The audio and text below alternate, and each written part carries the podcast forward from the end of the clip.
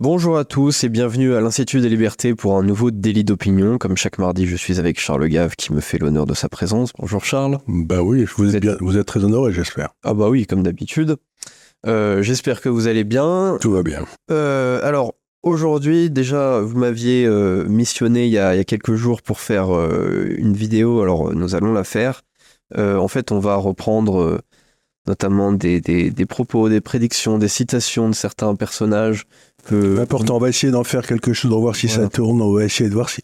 Ce sera le grand discours de l'an dernier, si vous voulez, quand un personnage éminent aura dit un, une, un truc complètement idiot l'année précédente, on le reprend pour le féliciter, mais on le fera, on le fera sur le système, on le félicitera beaucoup, quoi. C'est, on, on lui dira pas méchamment, mais juste pour rappeler que, à quel point il a eu raison alors qu'il a tout vu de travers, etc. Mmh. Simplement, pour que ces personnages éminents soient, comme vous savez, quand un petit chien fait des crottes dans le salon, on lui met la tête dans le dans la crotte et puis euh, après ça il, il le refait plus quoi. Peut-être si on pouvait reprendre certaines de ces personnes et leur mettre la tête dans leur crotte avec un ou deux ans de retard, ben il serait peut-être un peu moins emmerdant quoi. Ouais. Alors j'ai commencé à noter quelques quelques trucs, il y a quand même matière à faire euh il y a, du boulot, hein. Oui, non, voilà, il y, a, il y, a, quand même du boulot. Donc j'ai noté quelques. Le président de la République, beaucoup de ses ministres, il y en a quelques-uns. Voilà, on pense peut-être à Olivier Véran, Bruno Le Maire, des personnages comme ça qui ont tendance à nous dire que ce qui Bruno Le Maire, c'est trop facile. Bruno Le Maire, alors c'est très facile. Déjà, il y a énormément de choses à dire parce que faudrait presque noter toutes ces phrases déjà. Voilà, voilà, voilà. voilà ça commence à faire un paquet de, de, de choses à noter. Euh, mais enfin voilà, c'est un, un travail. C'est un projet que, que, que je suis en On risque de... de faire l'émission La Grande Ânerie de l'an dernier. Quoi. Voilà, c'est ça. Euh, donc, euh, en revanche, pour cette émission, j'ai plusieurs euh, sujets à évoquer ainsi qu'une petite histoire euh, à raconter à nos auditeurs sur le Cambodge qu'on, oublie un petit peu. On oublie parfois la, l'importance, la densité de la révolution des, des, des Khmers rouges. Et 3 millions de morts, hein. C'est ce dont je voudrais parler à la fin de, à la fin de cette émission. Euh, D'abord, je voudrais parler des tout premiers résultats euh, économiques en Argentine. On aime bien hein, ce, personnage de, de Milei, qui est un personnage quand même assez, euh, assez original, mais vraiment pas idiot et euh, qui commence déjà à avoir des résultats puisque l'Argentine, euh, c'est un titre d'un article du Figaro, l'Argentine a enregistré en janvier son premier excédent budgétaire mensuel en 12 ans. En 12 ans. Alors, euh... Nous, on a des déficits euh, depuis 40 ans. Ouais. Donc on vient de plus loin, mais peut-être. Ah, alors, ouais, faudrait voir après si on a, nous, déjà eu des, des excédents sur un mois. Oh, Pe peut-être en mensuel, on a déjà. Peut-être le jour de la rentrée des impôts sur le. Voilà, ça c'est possible. Euh, en mensuel, je ne sais pas jusqu'où ça, jusqu'où ça, ça vient. Euh, mais en revanche, effectivement, en annuel, bah, ça fait depuis 1974, hein, depuis 50 ans, euh, qu'on n'a pas eu un, un, excédent budgétaire sur, sur une année. Le dernier, je crois, c'était avec M. Barr en 78, oui. D'ailleurs, pour lui apprendre, monsieur, les, les Français ont voté contre M. Giscard d'Estaing. Ouais. Il voulait avoir des déficits. Il trouvait ça intelligent d'avoir des déficits et que. Mais il continue à, il continue à, vouloir, continue à le vouloir, à gagner, à dépenser de l'argent qu'ils n'ont pas gagné. Ouais, c'est une drogue euh, effectivement assez addictive, hein, le, la drogue de, de, la dépense publique et derrière on s'en fiche parce que de toute façon on s'endette. Euh... Ça se termine mal, vous savez. Ouais, c'est sûr, ça se termine rarement bien. Euh, en tout cas, euh, soit faut faut couper euh, net et pas que dans le gras et parfois ça fait ça fait très mal.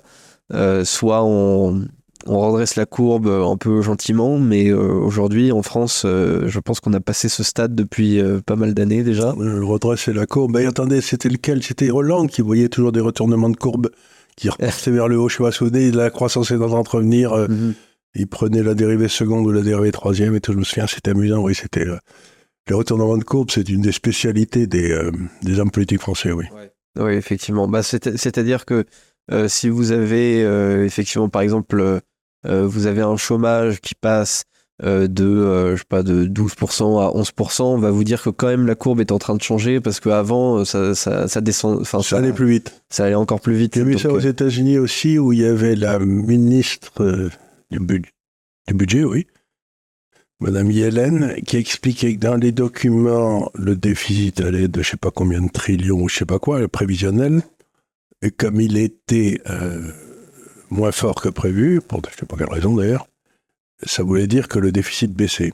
Ah oui. Donc, pour résoudre vos problèmes, vous faites, comme vous avez au pouvoir, un, un truc absolument catastrophique.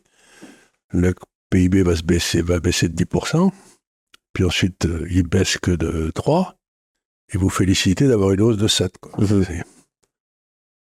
Bah, cela dit, d'ailleurs, c'est, on va, on va en parler euh, juste après. C'est- un, hein. un des objectifs de, de Bruno Le Maire, puisque par exemple, bah, s- sur euh, l'année euh, 2023, on a un déficit budgétaire qui est équivalent à 4,9% du PIB. C'est bien. Et lui, il veut, euh, il a comme objectif euh, final euh, d'avoir euh, euh, 4, euh, 4,4% du PIB. J'ai jamais connu un ministre des Finances, sauf en période de crise euh, épouvantable, qui ne m'ait dit que l'année l'année suivante, le déficit serait en baisse. Quoi. Vous, vous- moi, je m'étais amusé à faire il y a quelques années le déficit budgétaire prévu, vous savez, et puis le déficit budgétaire euh, Ré- réel. ré- réel, et puis c'était une courbe qui c'était toujours tchac, c'était toujours Ouais. euh, un demi-point ou un quart de trois quarts de point de PIB de plus. Quoi. Mais toujours, toujours, toujours. Donc,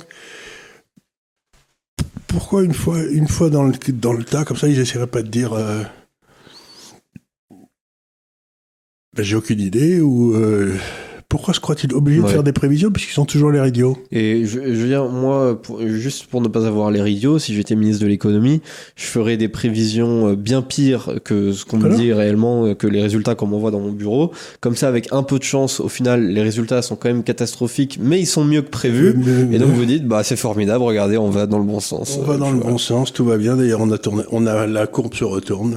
Voilà, on a, on a qu'à annoncer une décroissance de 1% chaque année, et puis après, bah, si vous avez une croissance de 0,5%, vous passez pour un génie de l'économie. Sont des, sont des, sont des guignols. Voilà. Euh, donc voilà pour euh, l'Argentine. Alors euh, bien sûr, on n'a pas euh, beaucoup d'informations en Mais fait le prix des. le- ne bougez pas là aussi, les loyers, il a enlevé toutes les Oui. contraintes sur les loyers. Mhm. Je crois que l'offre d'appartements a diminué, a augmenté de moitié, les prix ont baissé de Ouais. 40%, je sais pas quoi, Ouais, les locations.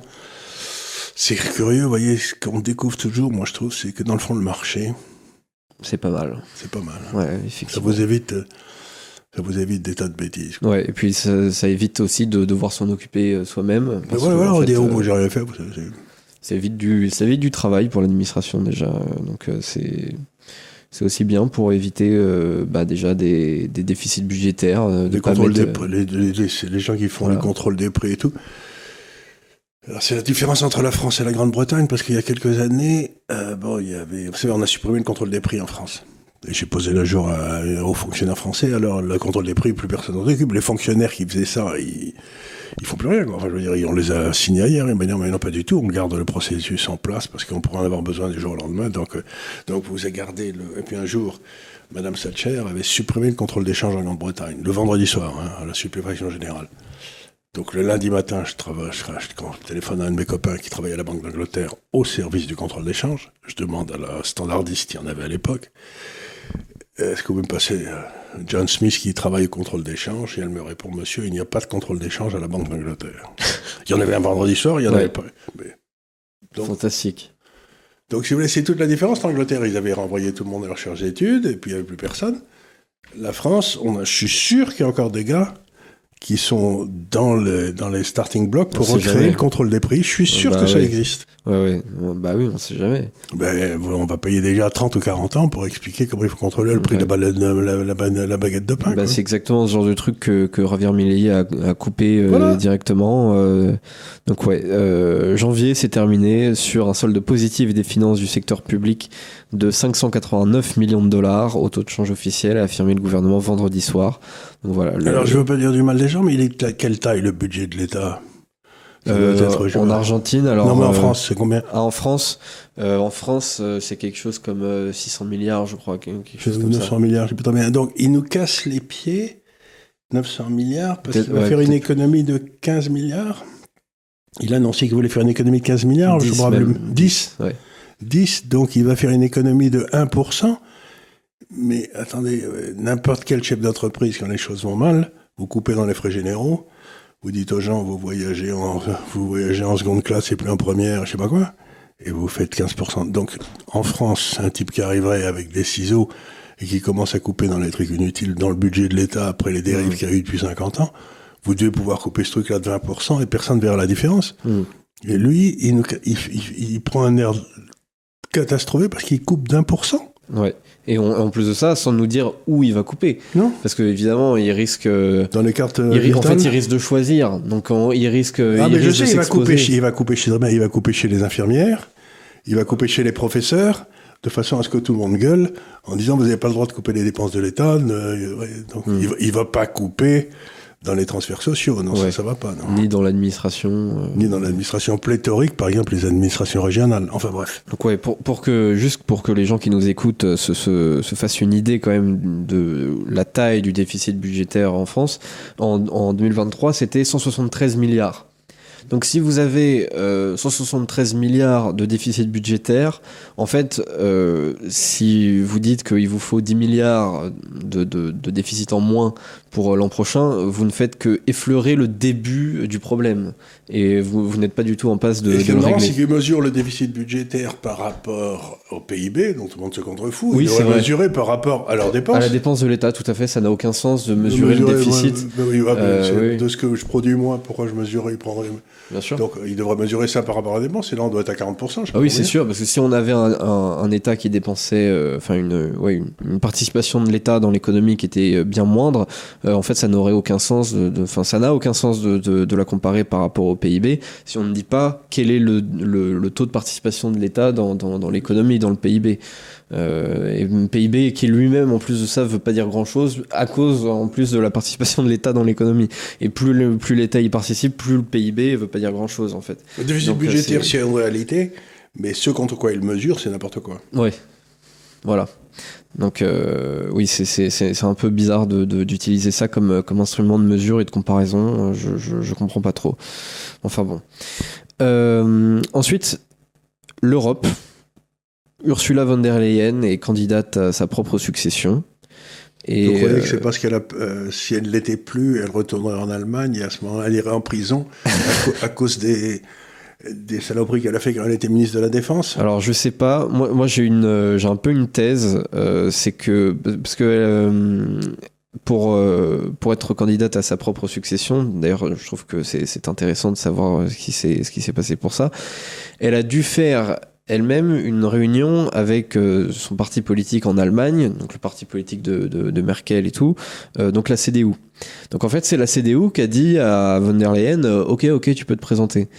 Euh, donc- Ils avaient très peur de la voir revenir en Allemagne. voilà, moi je pense que c'est un peu ma thèse, c'est ils avaient pas du tout envie de l'avoir dans les pattes en Allemagne. Non, non, surtout coup, dit, non, non, reste, reste à la commission. Mais je trouve ça intéressant quand même parce que c'est le parti de gouvernement allemand qui décide au final potentiellement de qui va être à la tête de la commission euh, européenne derrière. Quoi. Enfin, je veux dire, c'est un, un peu flippant comme, euh, comme information. Ah bah oui, mais ça, c'est. Voilà ce qui se passe quand on abandonne sa souveraineté à des étrangers. Le parti de l'étranger, comme disait. De Gaulle, dont M. Macron est un remarquable représentant. C'est Ah le oui, plus beau oui. représentant des- des- du parti de l'étranger qu'on ait eu. Parce qu'en plus, il en est fier, cet animal. Oui, tout à fait. Bah, Macron euh, défend. euh, alors, il défend tous les Allemands euh, possibles, du coup, à la Commission européenne. Il défend pas tellement des candidatures françaises. Bon, déjà, euh, est-ce que ça, ça changerait grand-chose puisque tous les, façon, tous les Français qui sont envoyés euh, en haut de la Commission, c'est tous aussi des européistes. euh, Là, C'est Euh, tous qui- du parti de l'étranger. Voilà, c'est tous du, du parti de l'étranger. Donc, même les Français, on doit, on doit pas tellement Alors, les croire. on revient à quelque chose d'important, là, donc on a déjà dit ici, mais qu'on va dire souvent. Tout à fait. C'est aux élections prochaines, vous pourrez voter pour le parti de l'étranger ou pour n'importe quel parti Ouais. qui ne sera pas le parti de l'étranger. Ouais. Donc la seule directive que donne Institut des libertés, compte tenu de sa grande notoriété, de son grand pouvoir, c'est vous votez contre le parti de l'étranger. C'est tout ce qu'on vous demande. Oui, oui. Je, oui, j'ai pas de, j'ai pas de consigne de vote très précise à donner, à part juste voter contre, contre von der Leyen, en fait, tout simplement.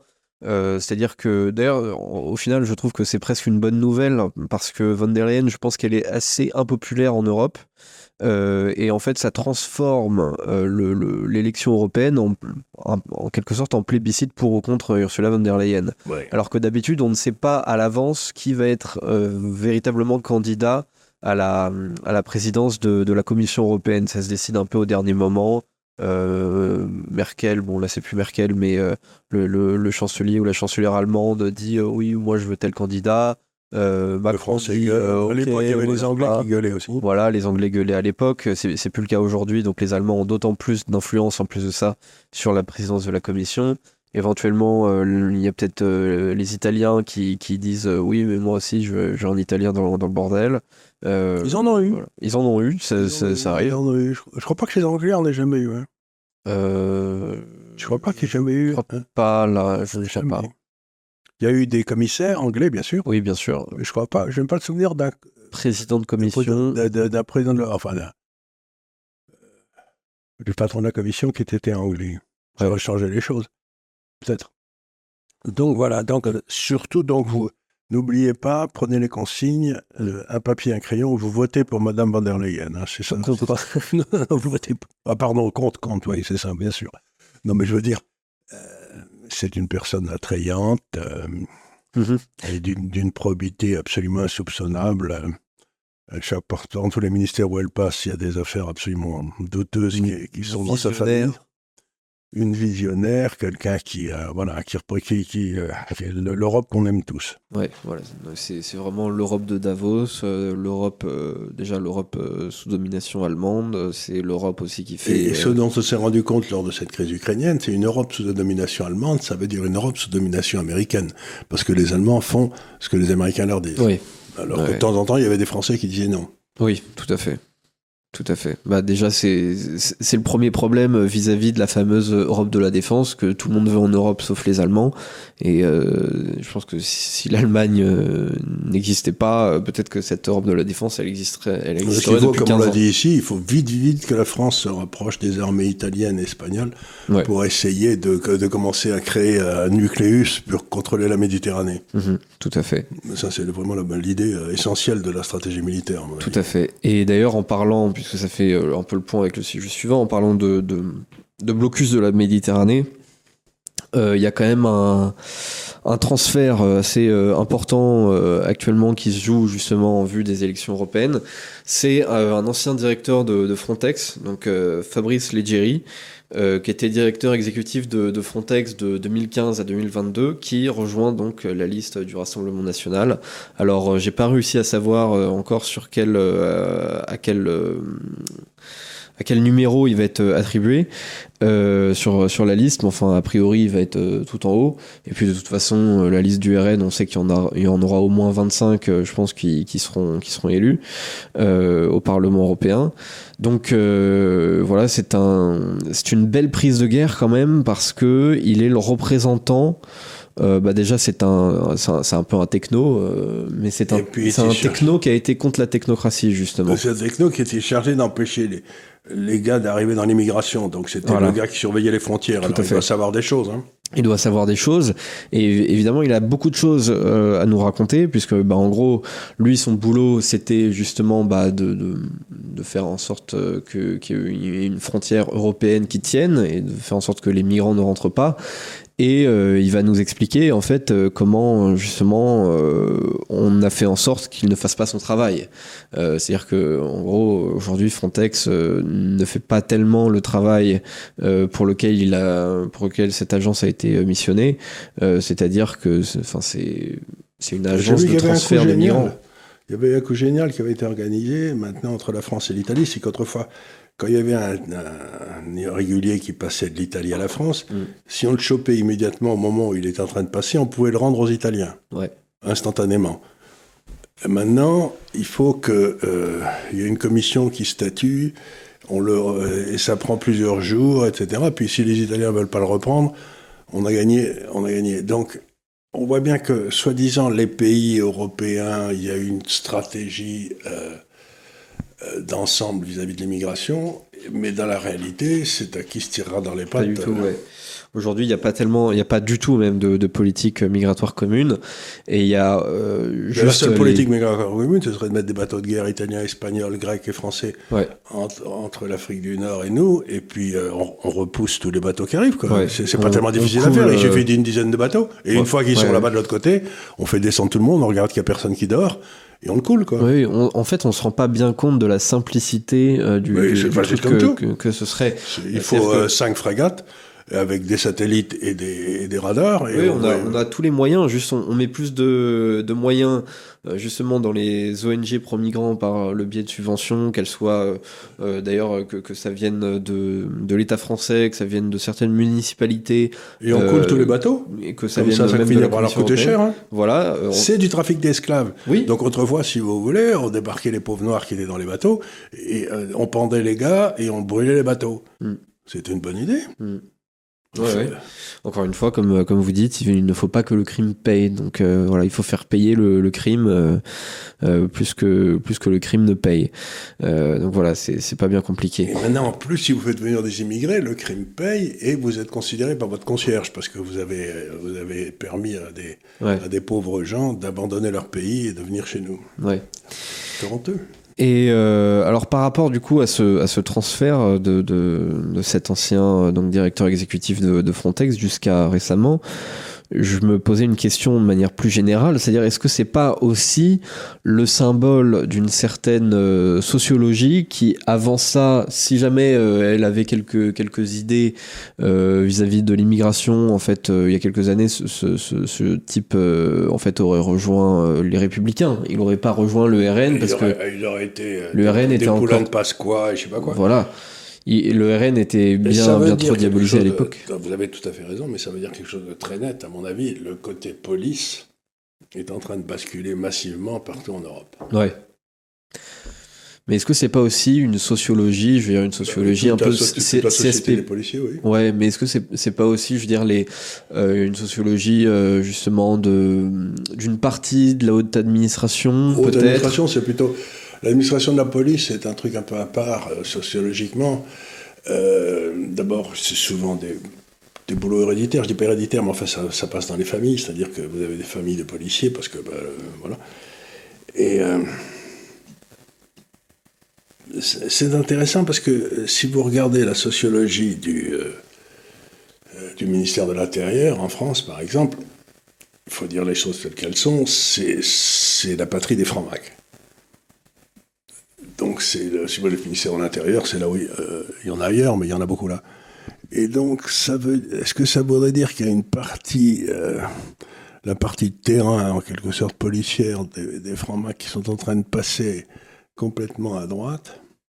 C'est une question intéressante, je ne sais pas, mais je sais que dans les, dans les intentions de vote, euh, qui, les sondages qui sont faits dans la police, euh, maintenant la police doit voter à 70 ou 80% pour le Front National, pour le Rassemblement National. Donc, ouais, ouais. Il y, a, il y, a, une grosse partie qui vote aussi pour, euh, pour Zemmour. Les deux combinés, ça fait des chiffres effectivement très, très impressionnants. Donc oui, c'est peut-être une bonne question. Est-ce que parce que quand la police abandonne un régime, en principe, c'est jamais une bonne nouvelle pour le régime. Quoi. Euh, oui, c'est clair.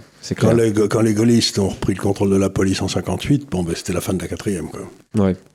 Et puis, je pense que l'administration de la police aussi, c'est une administration peut-être qui n'a pas euh, assez de pouvoir, c'est-à-dire qu'on lui met plus de bâtons dans les, dans les roues qu'autre chose. ça, c'est sûr. Et, euh, et, en fait, c'est un peu, euh, ça doit être assez frustrant parce que bah, vous êtes, je sais pas, vous avez un, un bon poste au ministère de l'Intérieur ou alors à Frontex, et en fait, on vous a vendu ça un peu comme étant un vrai poste de pouvoir, et vous vous apercevez qu'on fait plus de choses pour vous empêcher de faire votre travail que pour vous permettre de le faire. Et, euh, et en, en, ça, il y a un peu un côté euh, élite, euh, mais finalement non dirigeante. Euh, il y a peut-être une frustration. on sait que si ça tourne mal, c'est vous qui porterez le chapeau. Voilà. Mais que vous pouvez rien y faire. Alors c'est pas très motivant. Quoi. Effectivement, c'est sûr. Vous savez que c'est vous qui irez dans le placard, mais vous y êtes pour rien. Hmm. Parce que ce, ce, ce truc-là, ça m'a fait penser à un, un sondage assez récent, euh, un sondage de l'IFOP de début, euh, début février, euh, bon, qui, euh, encore une fois, euh, bien sûr, quand on commente les sondages, c'est toujours très hypothétique parce que euh, le sondage, en plus de ça, essaye de jouer la présidentielle 2027, alors c'est encore bien oh loin. mais cependant, ce, qui est intéressant, c'est les changements avec les, les sondages précédents qui essayent de, de de, mesurer la même chose. C'est-à-dire que euh, dès le premier tour, en fait, le, sondage en question mesurait que euh, Marine Le Pen euh, récupérerait apparemment 38% des, des, votes des dirigeants d'entreprise dès le premier tour. Et ça, c'est un vote qui auparavant était beaucoup plus pris par bah, justement par Emmanuel Macron parce que voilà c'était un type compétent. Voilà, c'était un type compétent, c'était la startup nation, etc.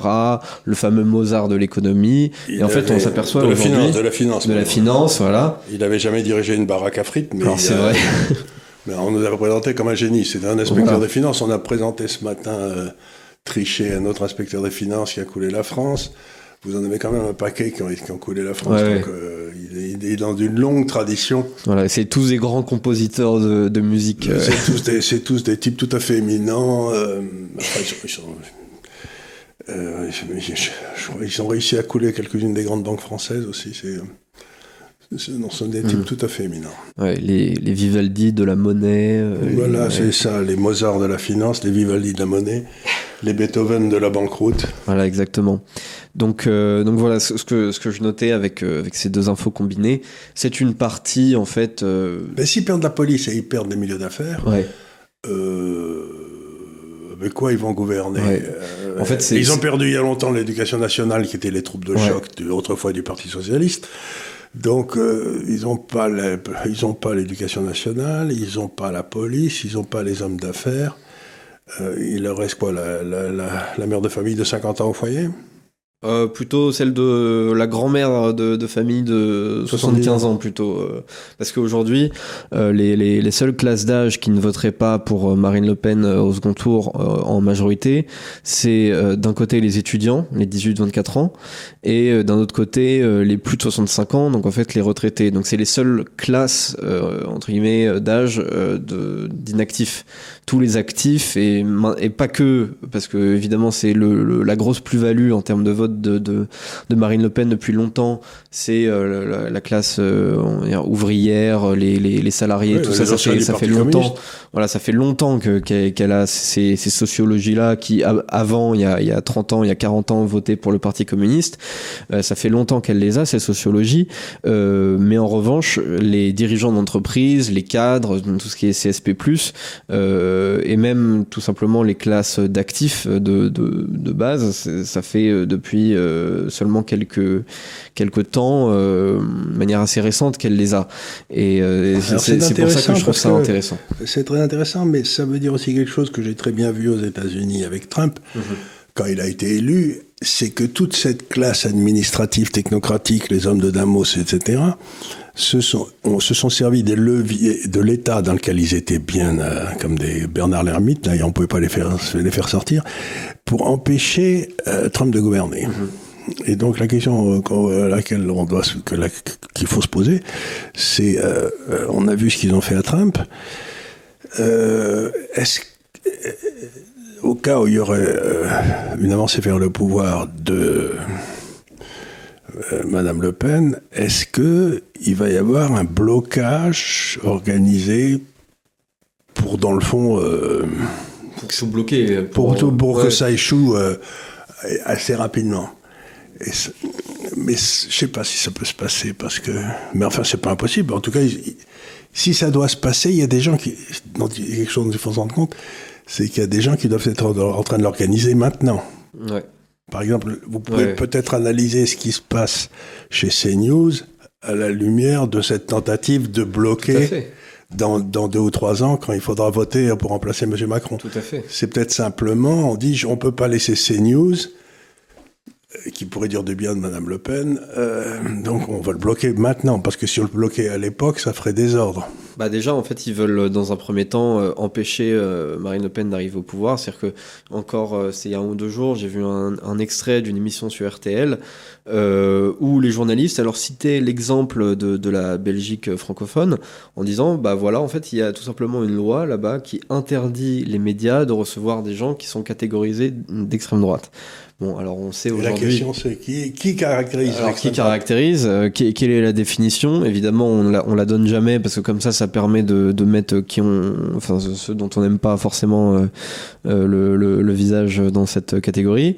Euh, Ça me rappelle la vieille. Et derrière, du coup, il y a, euh, pardon, il y a, a pas derrière d'offres politiques euh, qui, qui, qui, en fait, qui parlent véritablement aux gens. Et donc, en fait, il y a, a quasiment pas de ce qu'ils appellent d'extrême droite là-bas. Ben si vous voulez, ça me rappelle la vieille définition. Vous savez, c'est la blague quelqu'un qui demande à quelqu'un d'autre est-ce que qu'est-ce que c'est qu'un égoïste? Et euh, l'autre lui répond c'est quelqu'un qui pense pas à moi. Donc l'extrême droite c'est quelqu'un qui ne pense pas comme moi. Mm. Dans cette définition là. Ouais. Donc, donc quelqu'un qui ne pense pas comme moi, si vous êtes ah s'il est d'extrême droite, on a le droit de l'empêcher de parler. Oui, au nom de la démocratie. C'est très nom important de- de se- oui, au, au nom de la liberté d'expression. Voilà. Et donc, pour la première fois de ma vie, je vois des journalistes défiler en rang épais euh, pour euh, réclamer la censure. Donc, réclamer- sûr. c'est- Oui. Ça me fait l'effet, si vous voulez, des gardiens de Dachau qui défileraient pour la libération des prisonniers. Vous voyez ce que je veux dire Mm. c'est- Vous vous dites, c'est vraiment. Mais en fait, ces types sont fous. Ouais. Quelle est la valeur d'un journaliste dans un pays où il n'y a pas de liberté d'expression? Bah, Ça nulle. peut être qu'un valet. Elle est nulle, oui, bien sûr. Bah, on, a, on a fait une émission spéciale euh, là-dessus, une- un live spécial euh, justement sur Ouais, la, on, la- était, on était très la, fâchés d'ailleurs. la- la décision du Conseil d'État. Euh, je veux dire, le, le- la démarche même de, de, de Reporters sans frontières est incroyable. C'est-à-dire que Reporters sans frontières, justement, euh, ne devrait pas demander au Conseil d'État d'interdire en fait euh, une, une chaîne qui pratique euh, sa vision de la liberté avec, le, avec le pognon de quelqu'un. avec Ah, le pognon c'est pas notre pognon, c'est le pognon d'une du personne mec. privée, tout à fait. Euh, au contraire, en fait, Reporters sans frontières, à la base, a été fait pour intervenir justement dans ce cas de figure, c'est-à-dire il voit un État qui tente d'interdire une chaîne de télévision parce que voilà, sa, sa ligne éditoriale ne correspond pas euh, à la vision euh, que l'État en a, Euh, et donc à ce moment-là, Reporters sans frontières est censé intervenir pour dire non mais c'est insupportable, vous vous rendez compte, liberté journalistique, c'est hyper important parce que sinon, bah, les journalistes ils, ils sont obligés en fait de, de juste correspondre à votre mythe, à Bah, il vous. répète les, les dépêches de l'agence en presse. Voilà. Oui, c'est Ça n'a ça. aucun intérêt. Et donc, ces, bra- ces braves gens essayent de créer un monde dans lequel tous les journalistes disent la même chose. Ouais. Mais à ce moment-là, comment on a distingue le bon du mauvais? Bah tout est bon. C'est-à-dire que tout est mauvais. Ils ont tout tous est- la même note. Et oui, ils sont tous à égalité, ils sont tous nuls, mais au moins on, on pense tous la même chose. Voilà. Pas besoin de réfléchir. Vous voyez, c'est là, où, peu trop de ouais, questions. c'est là où ça- votre métier a de la. Enfin, mon, ce qui a été mon métier pendant longtemps d'être dans les marchés financiers et tout, c'est que dans les marchés financiers, quand tout le monde pense comme moi, je suis saisi d'une trouille intense parce que je sais que ça va mal se passer et que je vais avoir tort. Quoi. Ouais. Parce que la majorité a toujours tort. L'histoire est toujours faite par des tout petits individus qui changent de, de côté au moment critique et qui font le, redémarrer le système dans l'autre sens. Donc, tout en respectant la règle de la majorité, puisque c'est comme ça qu'elle s'exprime par le vote, etc., il faut faire très attention à ne pas idolâtrer le vote de la majorité. La majorité, c'est intéressant, intellectuellement, pour peu qu'il y ait des types qui la contestent sans arrêt. Mhm. Oui. Oui, si, si c'est la pas- majorité. euh, Si c'est la majorité, qui a- Oui. si c'est la tyrannie de la majorité, ça n'a aucun intérêt. Donc il faut, pour qu'un système fonctionne, il faut que la majorité et puis des corneaux qui disent qu'ils sont pas d'accord. Ouais. Et c'est comme ça, et c'est ça qui fait une démocratie, c'est-à-dire Oui. parce qu'un jour peut-être ceux-là seront la majorité. Ouais. Mais une majorité sans corneaux qui, qui gueule, C'est sûr. ça n'a aucun intérêt. Oui, imaginerait-on, euh, oui, un milieu, euh, un milieu de la finance où en fait euh, tout le monde est obligé de penser la même Mais chose. c'est ça qu'ils sont en train d'essayer de faire. Ça n'a aucune C'est en train qu'ils sont train de faire avec tous leurs trucs de l'économie verte, Ouais. de forcer les gens à acheter des, des moulins à vent ou je sais pas quoi. C'est ils sont en train d'essayer de prendre le contrôle des mouvements de capitaux pour le mettre à l'endroit qui est majoritairement intéressant. Mais ça, je peux vous dire, ça va pas marcher, on va perdre du fric là, c'est sûr. Ouais. Donc, c'est ce qu'ils sont en train d'essayer de faire, même dans la finance. Ouais. Et bah, en tout cas, c'est ce qu'ils essayent aussi de faire dans, dans le milieu journalistique. Euh, et donc se pose Alors, s'ils font ça. la- S'ils font ça dans l'enseignement, Ouais, bah, ça- vous ça- ça- vous vous rendez compte Si vous n'avez pas un professeur que de temps en temps, quand vous êtes en philo ou en première ou je sais pas quoi, qui vous, qui vous explique la, la beauté de la révolte individuelle contre une majorité obtuse, ben, si tout le monde est favorable aux poètes de cour et personne n'est favorable aux poètes maudits, ben, vous aurez plus de poètes maudits et toutes les poésies sont nulles. ouais, c'est sûr, les, les poètes de cours, c'est pas ceux euh, dont on se rappelle le plus euh, aujourd'hui. Ben non, ben non, ben non. Si vous voulez, c'est le... La beauté de l'individu, c'est que c'est lui qui crée. Hmm. Des choses Il nouvelles. apporte, euh, oui, il apporte sa, sa propre les créations valeur. nouvelles, ça arrive jamais avec une foule. Ouais, C'est toujours un type tout seul qui dit Et parfois contre, une vision. et, Et parfois et contre la vie tout- de tout le monde. Presque souvent contre tout le Faut, monde. faut, faut, faut se rappeler quand Mais même. aujourd'hui, le type tout seul, il prétend être payé par la majorité, donc il fait partie de la majorité, et il prétend surtout faire taire euh, hmm. celui qui lui dit t'es un, t'es un vieux con. faut, faut quand même, euh, justement pour illustrer ce propos, aujourd'hui, je pense que le visage par excellence de la réussite individuelle et du génie Mhm. individuel, c'est Elon Musk. C'est incontestable. Et tout ce qu'il a fait, à peu près, était. euh, À la limite. je veux dire, lui valait d'être ridiculisé par tout le monde. Et alors, j'ai entendu, une- j'ai entendu une émission très intéressante d'Elon Musk, parce que chaque fois que je le vois sur la télévision, je, je l'écoute en me disant, tiens, qu'est-ce qu'il va dire d'intelligent Il a dit quelque chose de très intelligent. Il a dit, pour moi, la pierre de touche de tout raisonnement, c'est la physique. Parce que, ou ça marche ou ça marche pas. Ou la fusée Ouais, se pète la gueule, c'est vrai. Ou elle se pète pas la gueule. Et si vous avez mis des faux principes physiques dans votre, fu- dans votre fusée, elle va se péter la gueule. Donc vous pouvez raconter tout ce que vous voulez, mais les lois de la physique, c'est pas comme la loi de l'offre et de la demande, ça peut pas être aboli par le Parlement. Hein. Ouais, ouais. oui, on peut pas abolir la gravité. On peut pas euh, abolir la gravité, on peut pas abolir le fait qu'il y a mille pièces qui bougent, s'il y en a une qui pète, tout pète. Donc j'ai trouvé cette analyse de dire, il y a une partie dans la discussion, qui est, mettons les lois de la physique, la science dure, allez, Mm. Où vous pouvez pas aller raconter vos conneries. Ouais. Vous pouvez pas, là, c'est l'endroit où l'intelligence continue à régner. Oui, bah oui, hein, l'idéologie n'est pas possible euh, parce qu'à la seconde même où euh, vous êtes dans l'idéologie, dans, dans, dans les mathématiques, euh, tout, tout s'effondre. Donc, dans les mathématiques, vous pouvez imaginer mathématiques imaginaires, mais la physique, c'est est-ce que votre fusée, elle va partir, elle va Mm. pas sauter au bout de 5 mètres. Ouais. Et si vous êtes dedans, vous êtes mal. Donc, il dit la physique, c'est l'endroit où s'arrêtent les conneries. Mm. Et je me suis dit, tiens, on doit donner les cours de physique à tous les gars Ouais. dans les cours de sociologie. Et effectivement, et bah Elon Musk, c'est euh, le type peut-être le, le, le plus intéressant aujourd'hui euh, Ah, peut-être de la planète. euh, De, de, de- des sur les 8 milliards d'individus, c'est peut-être le type le, plus intéressant. Et, et c'est exactement à ce type de modèle. Euh, Mais on peut pas. prend. Ce qu'il y a, bien sûr, et c'est à lui qu'on s'en prend. Mais ce qu'il y a, c'est que on peut pas le créer.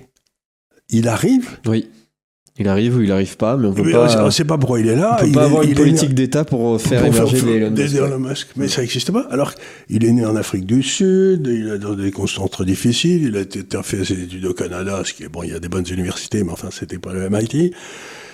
Et puis, c'est c'est- c'est- c'est ce génie incroyable. Et voilà, ben, il, il y en a pas 36, quoi. il Ouais. Et, et peut-être, il va faire, lui, il va changer l'humanité. Alors que tous ces cornues de socialistes qui, nous, qui veulent un monde nouveau, ils n'ont jamais rien changé, si ce n'est pour le pire. Tout à fait. Et encore une fois, bah, ça fait un pont parfait avec euh, ce que je ce que je racontais euh, juste après comme euh, comme histoire. Euh, alors pour rendre à César ce qui appartient à César, j'ai eu l'idée euh, d'en parler euh, aujourd'hui parce que j'ai vu un fil sur euh, sur Twitter qui en parlait plutôt bien d'un donc l'auteur de, ce fil c'est Cobra Effect sur sur Twitter enfin sur X maintenant qui donc nous rappelle la petite histoire de ce pays qui pendant quelques années a tout simplement éradiqué le, le capitalisme à savoir le Cambodge.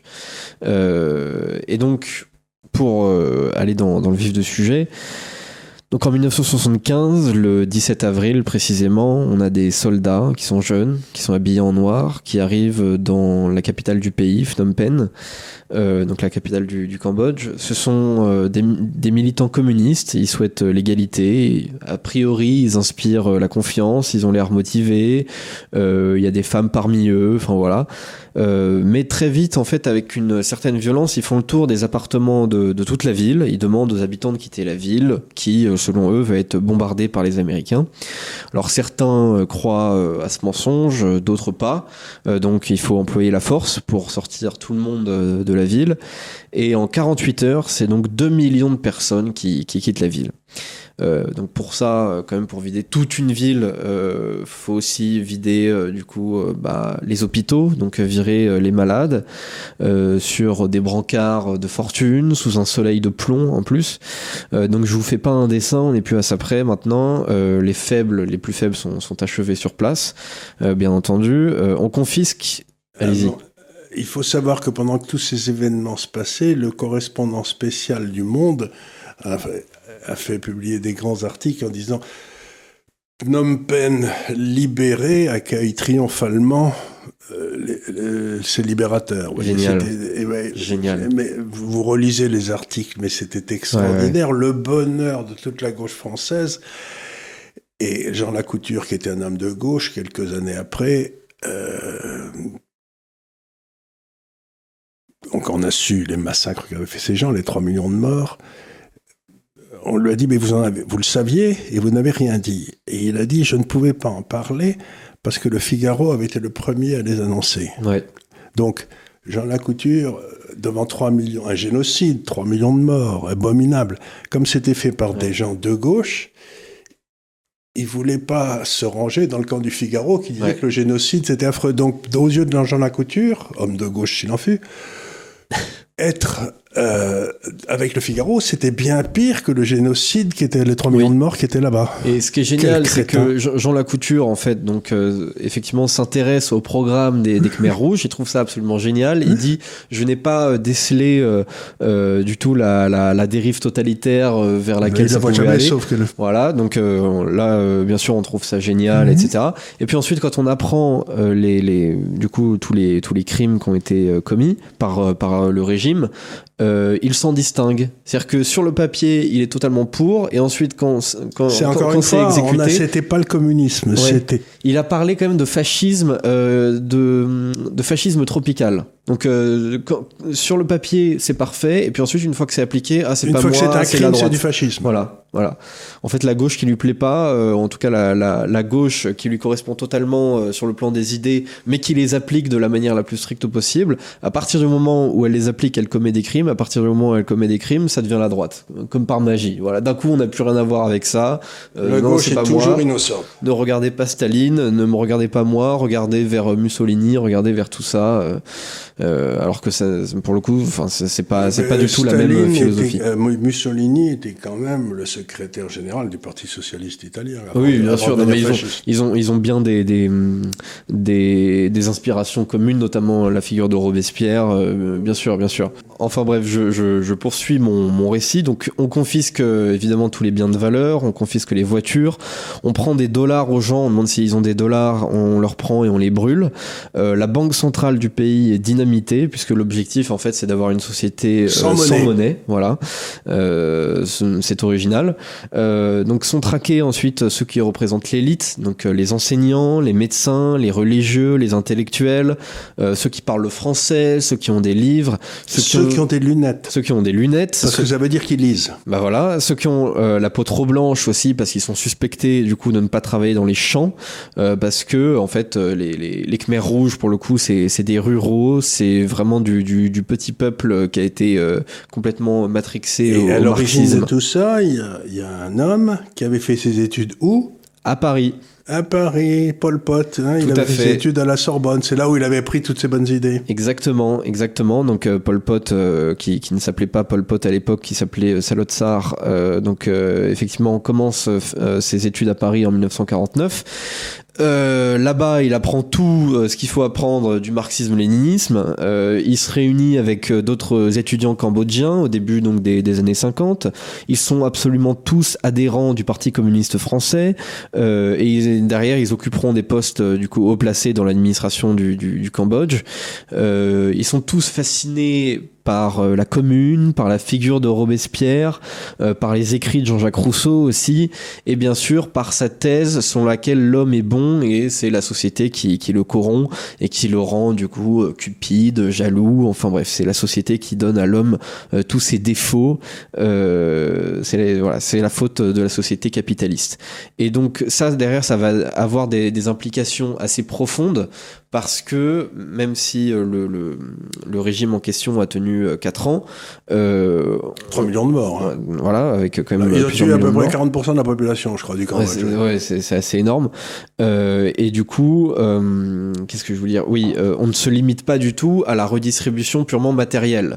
Euh, on dit pas on met tout, tout, tout, le monde à égalité sur le plan matériel, parce qu'en fait, derrière, il faut supprimer tout ce qui a trait de, de, près ou de loin en fait à la construction de la société depuis des centaines et des centaines d'années. Euh, donc je, je, vais détailler un petit peu la, la politique en, en, profondeur. Donc ce postulat de base va les forcer à essayer de, de tout déconstruire en fait dans la société et du coup pas pas se limiter aux biens matériels. Donc on va devoir travailler dans les champs, sans machine évidemment, sans intrants. Euh, on va y vivre sans voiture, sans radio, sans machine à coudre et même sans bicyclette. Enfin, je veux dire, on est vraiment à deux doigts d'interdire le pouce opposable, euh, limite. Euh, on interdit bien évidemment la propriété, ça va de soi, le commerce. Euh, les citoyens deviennent en fait tous des esclaves de l'État, donc presque tous égaux dans la pauvreté et dans le servage. Les gens travaillent 10 à 12 heures par jour, même les enfants à partir de 6 ans, parce que bien évidemment les écoles sont interdites. Euh, même les cuisines privées d'ailleurs sont interdites. Vous n'avez pas le droit d'avoir une cuisine chez vous. On doit se nourrir dans les coopératives agricoles. Euh, on abolit aussi, ça, va vraiment loin, tout lien affectif, parce que derrière l'objectif c'est euh, d'abolir toute individualité. Donc les papiers d'identité aussi sont supprimés. Euh, les citadins euh, sont déplacés plusieurs fois euh, pour éviter qu'ils aient des, des attaches, ne serait-ce que amicales. On ne tolère plus aucune expression artistique, plus aucun divertissement. Les seuls chants qui sont tolérés, en fait, c'est les chants révolutionnaires. Même les mariages, figurez-vous, sont organisés de manière totalement aléatoire par l'État, parce qu'en fait, ouais, tomber amoureux, c'est un peu fasciste, non? Enfin, je veux dire, je trouve que c'est- c'est retourner à l'individu. Et là, le but de tout ça, c'est qu'il n'y ait plus, plus d'individus, d'individualisme, le contraire de Musk, mais Voilà. que des nombres, que des gens interchangeables. Voilà, avez- On est des fourmis, allez. Voilà, vous avez, vous avez à la limite un numéro et vous, vous serez parfaitement content. Euh, donc évidemment, on retire les, les, les, pardon, les nouveau-nés à leurs parents pour éviter toute reproduction culturelle, toute identité familiale. Euh, ils deviendront donc euh, les, pour certains d'entre eux les, les nouveaux délateurs du régime. hein, c'est le citoyen normal, parfait. Euh, donc il y a des longues séances aussi euh, d'endoctrinement où on doit confesser ses péchés vis-à-vis du marxisme. Toute erreur peut être sanctionnée. Les chefs de village ont droit de vie et de mort sur leurs habitants. Tous les citoyens, cependant, euh, vous l'aurez décelé, j'imagine, ne sont pas égaux, puisque les Khmers rouges sont en fait les seuls citoyens de plein droit. Donc eux, ils ont des rations euh, de, de, de nourriture euh, complètes. Euh, C'est eux qui gèrent les coopératives agricoles, etc. Donc en fait, eux, ils ont droit quelque part à une certaine individualité. Je Euh, suis sûr que c'est eux qui ont droit aux femmes. Euh, oui, j'imagine que Bah bah, oui, façon, vous voulez la, la femme d'un tel, euh, vous accusez euh, un, Vous type d'avoir caché du riz euh, dans, dans un trou et puis de toute façon voilà ça, ça termine avec une balle dans le crâne et il n'y a pas de problème. hein. Euh, donc euh, évidemment il y a des centres de rééducation qu'on appelle l'étude. On dit vous êtes envoyé à l'étude. Euh, alors évidemment vous êtes envoyé, euh, vous n'en revenez pas. hein. donc par exemple euh, une des plus grosses de ces études c'est la prison de Tuolsleng dans laquelle 18 000 personnes furent détenues, dont 1200 enfants, Euh, et il y a seulement 7 d'entre eux qui ont survécu. Donc vous imaginez quand même le, le carnage. J'y suis passé, et je peux vous dire, c'est très curieux. Quand je suis passé êtes au allé, Cambodge, physiquement, euh, Physiquement, je suis allé au Cambodge bien des années après. Quand j'étais à Hong Kong, j'ai été visité parce que. Eh bien, c'est curieux, les endroits où les gens ont été extraordinairement malheureux comme ça. euh, je suis passé aussi, aussi curieux que ça paraisse, à euh, Leningrad, enfin à Saint-Pétersbourg. Et là aussi, il y avait eu des massacres, etc. Eh bien, je, je pense que les murs en restent imprégnés. Ouais. C'est-à-dire, quand vous passez dans ces pays-là, vous sentez une espèce de pesanteur, Ouais. de tristesse, de mort et tout. Ce qui fait que, par exemple, quand j'étais à, à Saint-Pétersbourg, c'était pour mon 60e anniversaire avec ma famille, j'avais qu'une idée, c'était de repartir. Quoi. C'était, et, à, et, à Fran- et à Phnom Penh, j'ai refusé d'aller visiter cette prison, tous ces gens étaient morts. Donc, si vous voulez, je ne crois pas qu'on commette des crimes comme ça de façon. euh, et que ça ne reste pas quelque part, pendant longtemps en tout cas, dans le dans l'atmosphère. C'est affreux. Ouais. C'est affreux. Vous sentez qu'il y a eu tellement de gens qui ont été malheureux que c'est affreux. Ouais. Je peux pas vous dire Bien ça sûr. autrement. C'est euh, et c'est incompréhensible, mais c'est toujours la même chose, c'est de refuser à chaque homme son individualité. C'est-à-dire, dès que vous faire preuve d'individualité, vous êtes massacré, vous êtes mal... Donc, la base de ce socialisme tyrannique, c'est toujours le refus de l'individualité. Ouais, tout à fait. Et bah à chaque fois, en fait, à chaque étape, euh, on se rend compte que l'homme est fait nécessairement pour avoir une individualité. Et donc, quelle que soit votre politique, euh, d'abord, vous avez un ADN, un ADN qui voilà, est vous avez complètement un unique. ADN.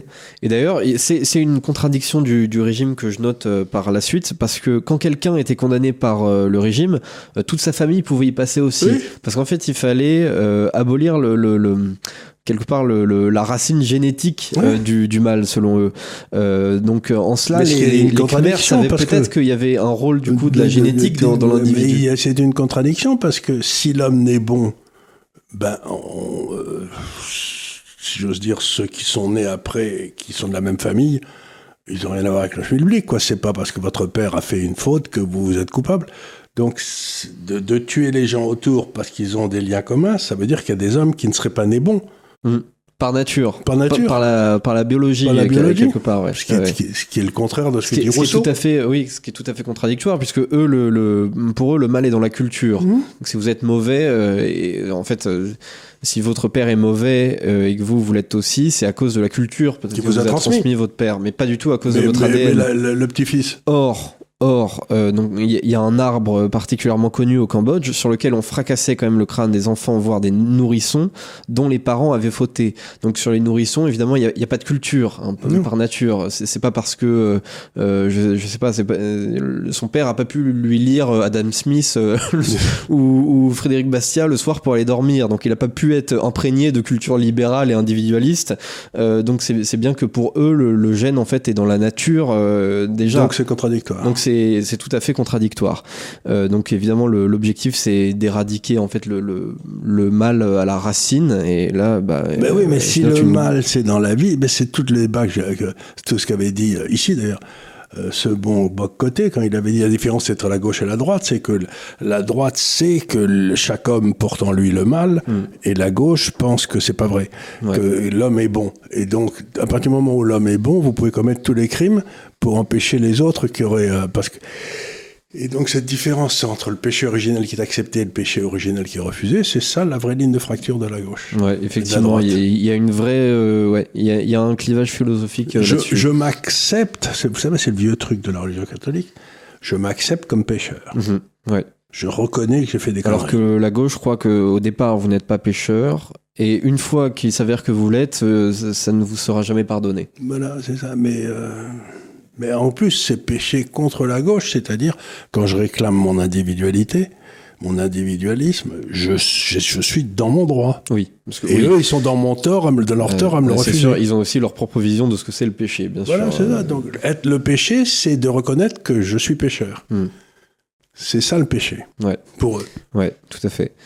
Euh, donc au bout de, de quelques temps, euh, vous vous en doutez, euh, l'incompétence amène la famine, amène les problèmes de santé, puisque bah, si tout le monde est égal en quelque sorte, si tout le monde travaille dans les champs, euh, si euh, on veut massacrer les médecins, euh, tous les tous, les gens qui ont fait des, des études, ben, derrière tout le monde s'improvise médecin, tout le monde s'improvise euh, ingénieur, donc euh, bah, la qualité des champs se dégrade, euh, l'irrigation ne fonctionne pas, on injecte, ça j'ai trouvé ça très intéressant, on injecte des mixtures à base de plantes dans les malades sans changer les aiguilles, donc en plus de ça, on transmet les, maladies les plus mortelles les, les uns aux autres.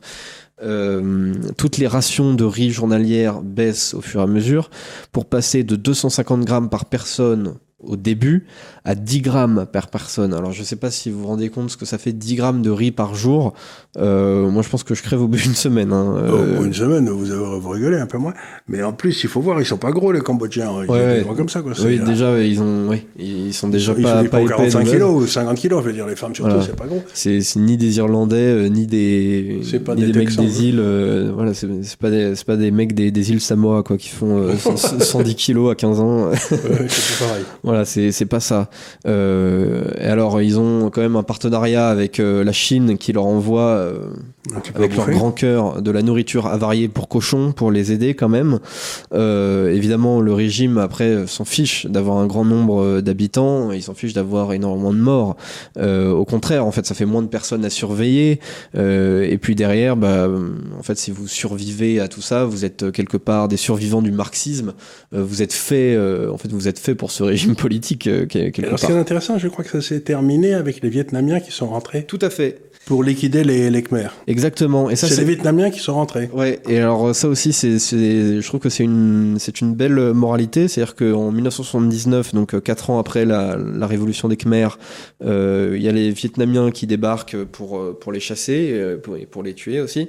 Euh, et euh, je trouve que c'est intéressant parce que aussi quand vous avez cette vision euh, de déconstruction totale de votre propre société, euh, de revenir à ce, à ce genre de, de, de pratiques, euh, de l'agriculture, euh, euh, voilà, sans, sans amélioration des techniques, en fait, sans capitalisme.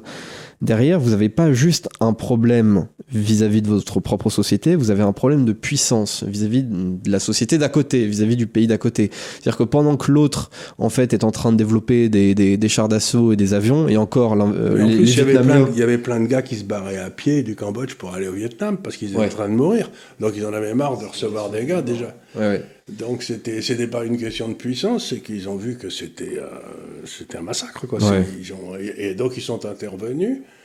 Et je trouvais ça assez rigolo de communistes intervenant pour nettoyer d'autres communistes. Ouais, ouais. C'était C'est entre guillemets les communistes sérieux qui allaient, qui allaient, euh, qui allaient liquider les, les communistes euh, un peu bizarres d'à côté. euh.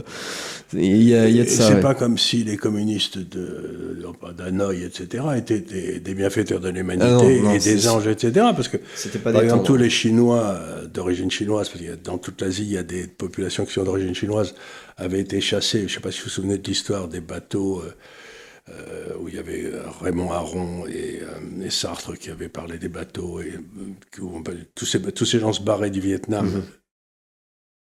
communiste en bateau, et il y en avait plein qui coulaient, il y a eu des, je sais pas combien de milliers de morts, et donc c'est ces mêmes-là qui faisaient fuir tous les Chinois dans des bateaux en papier, là, et qui ensuite sont venus se, sauver les, les Cambodgiens. Donc tout ça est, est compliqué. C'est dire à quel point les Khmers étaient quand même sacrément atteints. C'est-à-dire que pour, pour que ce soit les Vietnamiens qui viennent foutre de l'ordre euh, dans leur pays, euh, les Vietnamiens de 79, euh, c'est que vraiment fallait être sacrément, sacrément bizarre. Donc le, le bilan, alors on y vient.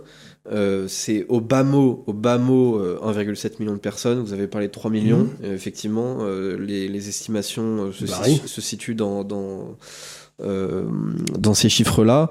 Euh, alors déjà, si on part de l'estimation base, donc 1,7 million, ça fait 21% de la population. Hein, donc euh, vous massacrez 21% de votre population en 4 ans. Euh, c'est quand même énorme. Euh, et derrière, bah, on, on en a parlé hein, de, de, de Et Jean, ils n'ont jamais été vraiment jugés. Il y a eu des jugements euh, faits par les Nations Unies, mais ça n'a jamais été appliqué. J'ai jamais très bien compris. Parce qu'on se heurtait aussi à des difficultés. C'est est-ce qu'on peut juger des gens, euh,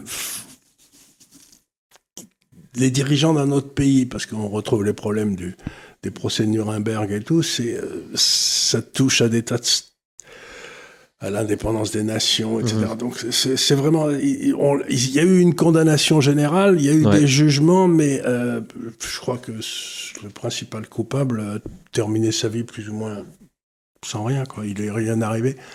Donc tout ça a été une très curieuse affaire. Ouais, effectivement, oui, il y a une condamnation générale, mais c'est un peu abstrait. Mais oui, il y a Euh, une condamnation morale générale, mais Ouais. les, les gars, ils Et ont puis pas aussi, c'est quelque chose qu'on retrouve euh, aussi dans, dans notre propre administration, c'est-à-dire que chacun se re- rejette la faute sur quelqu'un d'autre. Ah, j'ai C'est-à-dire, obéi. Et évidemment, euh, alors soit c'est euh, j'obéis, donc c'est les ordres viennent d'en haut, soit c'est ah non mais c'est lui qui a, qui a mal compris ce que je, je lui ai demandé. Euh, donc parce qu'en fait, euh, pour le coup, il n'y a, a pas vraiment eu de massacre à, à proprement euh, organisé de, de, de tout le monde. C'est en fait euh, c'est un peu la, la société d'un coup qui devient complètement euh, euh, désorganisée. J'ai pas parlé de la société, de- on voit ça parfois, c'est. C'est une analyse, si vous voulez, ce que dit euh, René Girard, dont on a souvent parlé ici, c'est que une société qui devient complètement égalitaire devient extraordinairement violente, puisque vous ne pouvez pas vous distinguer. Et donc c'est ce qu'on appelle le, le mimétisme d'appropriation ou le crime mimétique. Et donc, ce qui s'est passé dans notre société, c'est qu'ils ont mis une société complètement égale et elle est devenue automatiquement extraordinairement violente et elle s'est entretuée. Mmh. Et donc, c'est la conséquence de la recherche de l'égalité. Donc, tout politicien qui cherche l'égalité est par définition un criminel en puissance. C'est pas l'égalité des chances, mais Ouais. l'égalité des résultats. Ouais. Parce qu'ils pensent qu'être tous pareils, c'est une bonne chose. Alors que le projet divin, s'il y en a un, c'est que nous soyons tous différents et que nous acceptions nos différences. Mhm. Et donc j'ai toujours été fasciné de voir ces gens qui réclament l'égalité de résultats parce que ça veut dire qu'ils sont criminels dans l'âme. Oui. Oui, oui. On l'a bien vu. Oui, tout à fait. Non, c'est sûr. On... Déjà entre, c'est un argument, je trouve euh, génial qui a été euh, qui a été formulé par euh, Thomas Sowell. Oui. C'est le fait que déjà on pouvait trouver des différences, évidemment de, de caractère, d'intérêt, de résultats entre des frères et sœurs. Oui. C'est-à-dire des gens qui ont déjà un capital génétique extrêmement Et la proche même éducation. qui ont la même éducation, probablement la même école, en tout cas les mêmes parents, donc euh, euh, voilà, peut-être même la, la même chambre, la même bibliothèque dans le salon. Enfin, je veux dire, tout ça est, est parfaitement. euh, Enfin, c'est c'est le rêve communiste en fait.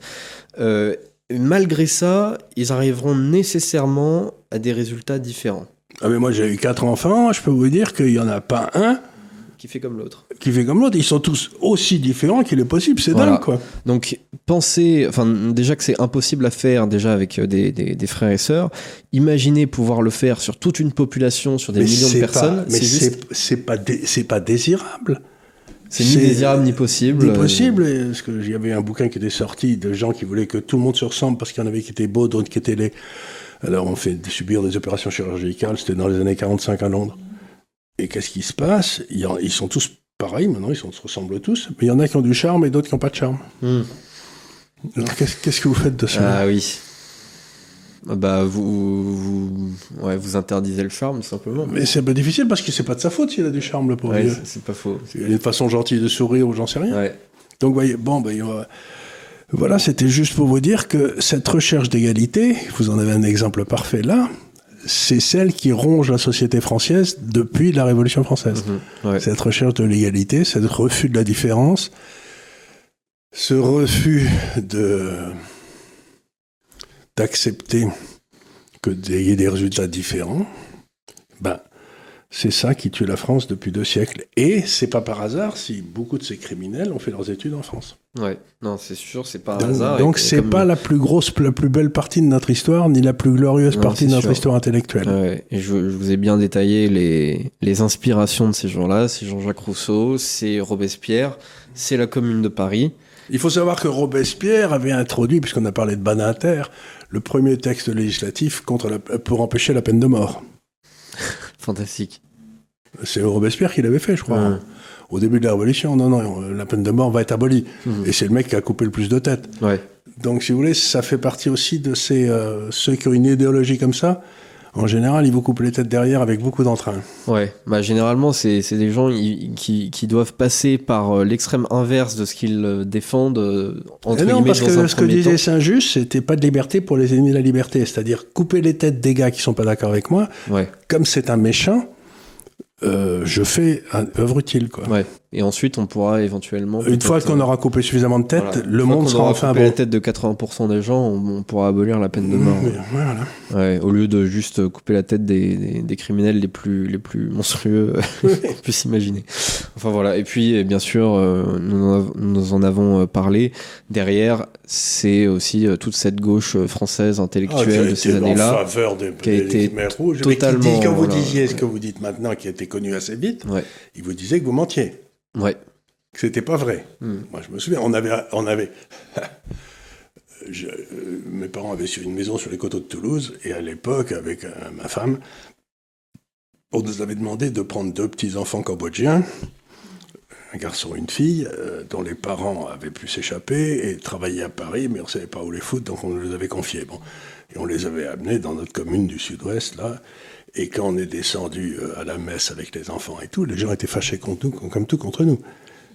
Parce que, euh, en quelque sorte, on était en train de leur... Mais nous, on ne le savait pas, hein, on était en train de leur montrer les résultats d'un crime de gauche. Et comme tous les gens là étaient de gauche, ils, on, les gens étaient fâchés de comme d'avoir recueilli deux petits enfants comme, comme, comme ça nous a été reproché comme si euh, comme si vous aviez tué leurs parents quoi. Comme si on, non mais comme une, vraiment une mauvaise manière quoi. Je m'étais dit mais 20 on n'est pas gâté. Hein. Ah, c'est sûr, ils ont un problème de responsabilité énorme. Euh, et, ce, qui est, ce qui est dingue, c'est que euh, parfois, euh, peut y avoir des régimes qui euh, commencent avec une certaine philosophie, et puis la, la, la, manière qu'elle a de s'exécuter change éventuellement au fil des dirigeants. voilà. par exemple, c'est sûr, ceux qui ont défendu la révolution russe de 1917 sont pas ceux à qui on a demandé des comptes derrière en 1989. parce qu'on leur a pas demandé beaucoup de comptes. Voilà, hein. on leur a pas demandé beaucoup de comptes déjà. et puis forcément, ceux qui étaient là en 1917, ils étaient morts depuis longtemps. Là, comme ça n'a duré que 4 ans, ceux qui étaient là au début pour applaudir cette révolution des, des deux mains euh, étaient là aussi à la fin euh, pour leur demander éventuellement des, comptes. Et ils, ont tous, euh, alors ils ont tous applaudi des deux mains en 1975 euh, et ils ont tous dit que c'était pas leur faute en 1979, qu'ils avaient rien à voir avec ça, que c'était que c'était de la droite, que c'était du, du voilà évidemment. Donc euh, voilà, je, tenais euh, à rappeler euh, cette histoire. Un petit, petit truc historique intéressant, parce qu'encore une fois, on revoit cette démarche perpétuelle de la recherche du robot. À la place, de, à la place d'être émerveillé par la qualité de chaque individu, qui sont tous différents, on met à la charge de la personne cette qualité d'avoir du talent, d'être différent, de courir plus vite, de sauter plus haut, ou j'en sais rien. Et je trouve cette cette recherche euh, de ce, refus de la différence et ce refus de la beauté, ce refus de criminel. C'est vraiment le crime contre l'esprit, ça. Effectivement, je suis, je suis d'accord. Donc vive la liberté et... Euh, et vous êtes les... Regardez un type comme... Euh, comment il s'appelait le chanteur, là, qui était laid comme un pou il y en a un paquet. Il y en a un paquet, oui. Ah non, c'est, euh, Bref, celui qui était marié avec cette Anglaise, et puis qui a eu avec Marie, avec Deneuve, etc., qui a eu deux filles. Bon, ben, il était laid comme tout. Et il avait une maison dans le quartier latin là-bas. Mais, et, ben, il était laid comme tout, mais il avait énormément de charme, et, il est sorti avec la plus jolie femme de tous les mhm. temps. Donc, euh, il aurait pu se dire, je suis laid comme un cafard et, et, sans vouloir la j'abandonne. rien du tout. Ouais. Ouais, quand il s'agit des femmes, en général, on s'accroche un peu. Euh, on s'accroche un peu, pas tout le monde. Bon, on maximise ce qu'on peut faire. Enfin voilà, je tenais à raconter cette histoire parce que en général, euh, alors on parle beaucoup euh, quand on parle des, des régimes totalitaires, euh, que ce soit au collège, au lycée ou même à la fac. En général, on parle évidemment bah, du régime nazi, on parle de, de, du communisme en URSS, on parle éventuellement de la Chine, on parle assez rarement de, de, de l'expérience politique qu'a été le régime des Khmers rouges au Cambodge. Et des origines françaises. Et des origines françaises, effectivement. De, Bravo la Sorbonne. effectivement bravo la Sorbonne, bravo, euh, bravo les années 50, euh, bravo Sartre et compagnie, euh, bravo Robespierre, bravo la Commune. Donc voilà, j'espère que je vous aurai appris quelque chose quand même lors de cette émission. Sur ce, euh, bah, on arrive euh, justement à sa fin. Et donc, euh, bah, je vous dis un grand merci pour votre attention. Je vous rappelle, comme chaque semaine, bien évidemment, que ces émissions, elles sont disponibles en format podcast sur Deezer, sur Spotify, sur Apple Music, que nous sommes sur tous les réseaux sociaux, sur X, sur, sur TikTok, sur Instagram, sur Facebook.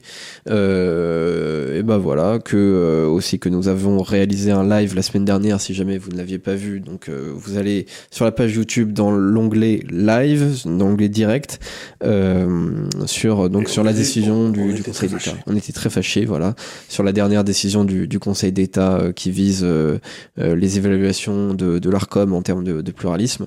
et sur ce, bah, je vous dis à la semaine prochaine pour une nouvelle émission sur l'Institut de Liberté.